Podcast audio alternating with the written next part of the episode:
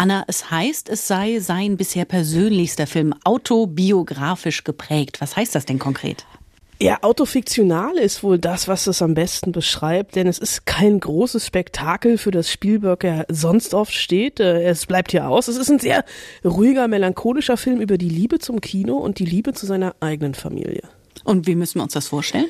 Ja, das alter Ego von Steven Spielberg ist Sammy, Sohn einer jüdischen Familie. Der hat drei jüngere Schwestern und er wird von seinen Eltern überredet, mit ins Kino zu gehen. In Cecil B. DeMills die größte Schau der Welt.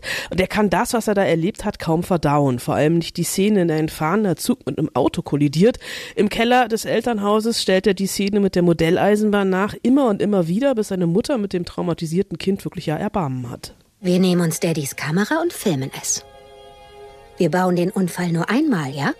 Und wenn der Film entwickelt ist, kannst du ihn dir so oft ansehen, wie du willst, bis du keine Angst mehr hast. Und dein echter Zug geht nicht mehr kaputt. Und noch was, Darling. Kein Wort zu deinem Vater. Der Film ist unser Geheimnis, deins und meins.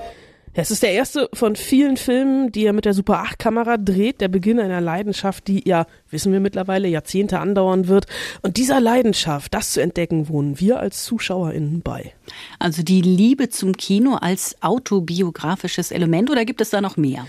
Na, The Fablemans ist für Steven Spielberg vor allem auch Vergangenheitsbewältigung. Er öffnet sich, erzählt vor allem auch von der Beziehung zu seinen Eltern, die sich haben scheiden lassen, als er jung war. Das sind Momente der Liebe, Momente des Missverstehens, aber auch Momente des Missverstandenwerdens zwischen vor allem dem Sohn und seinem Vater, denn gerade der, ein IT-Ingenieur und Workaholic, der hat wenig Verständnis für die Leidenschaft des Sohnes, Filme zu drehen und versucht das immer wieder zu verhindern.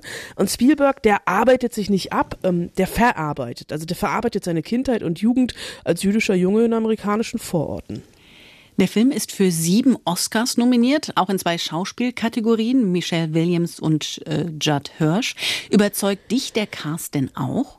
Ja, Michelle Williams brilliert wirklich als eine schwer depressive Mutter mit kaputter Seele. Paul Dano als strenger Vater ist genauso gut wie Seth Rogen als bester Freund der Familie. Und die Oscar-Nominierung für Judd Hirsch ist insofern interessant, als der als Onkel Boris für eine einzige Szene nominiert ist, in der er Sammy durchschaut hat. Wir sind Süchtige. Und Kunst ist unsere Droge. Familie lieben wir, aber Kunst, wir sind Mischugge nach Kunst. Denkst du, ich wollte meine Schwestern, meine Mama und meinen Papa verlassen und meinen Kopf in das Maul von Löwen stecken? D den Kopf in ein Löwenmaul stecken ist Kunst?